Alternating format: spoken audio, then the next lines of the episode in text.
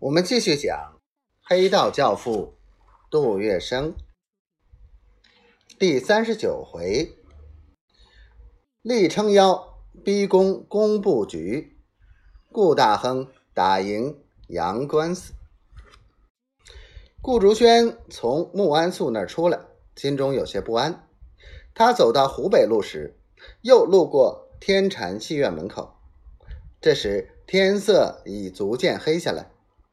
街上华灯初上，戏馆门口车水马龙，十分热闹。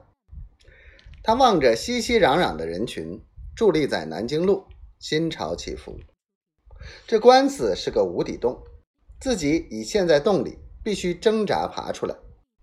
他横了横心，打，打到伦敦也要打，就是输了，我顾竹轩也名扬四海了。但是。冷静下来，顾竹轩又拿不准主意了。他想先找杜月笙商量一下，便叫了一部黄包车，径直来到华格涅路二百一十六号杜公馆。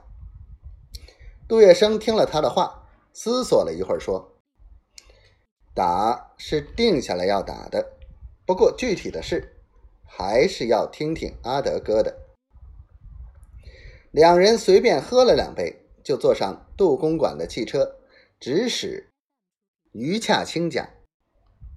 于洽清刚刚吃完晚饭，正懒洋洋地靠在藤椅上休息，见顾竹轩他们进来，一摆手要他们在旁边的椅子上坐下，问道：“官司听说打下来了，你们打算怎么办？”顾竹轩把穆安素谈话的内容大致和他讲了一遍，最后说：“于老，官司已打到这个地步，骑虎难下，我想和工部局奉陪到底，您看如何呢？”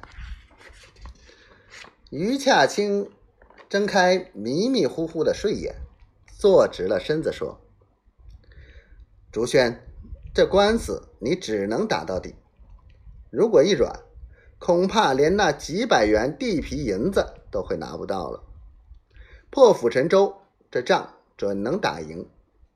你这次敢把官司打到伦敦大理院，这是上海有租界以来由普通中国人诉讼到伦敦的第一件案子。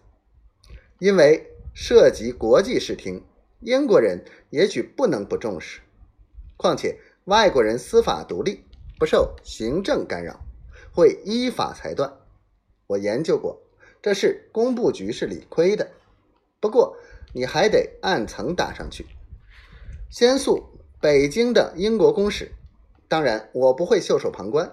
我是工部局华董，可以给你造些舆论，使工部局在这件事上有些理亏。这样以后那些洋董就不那么神气了。我的话。也可比以前讲的更响亮些。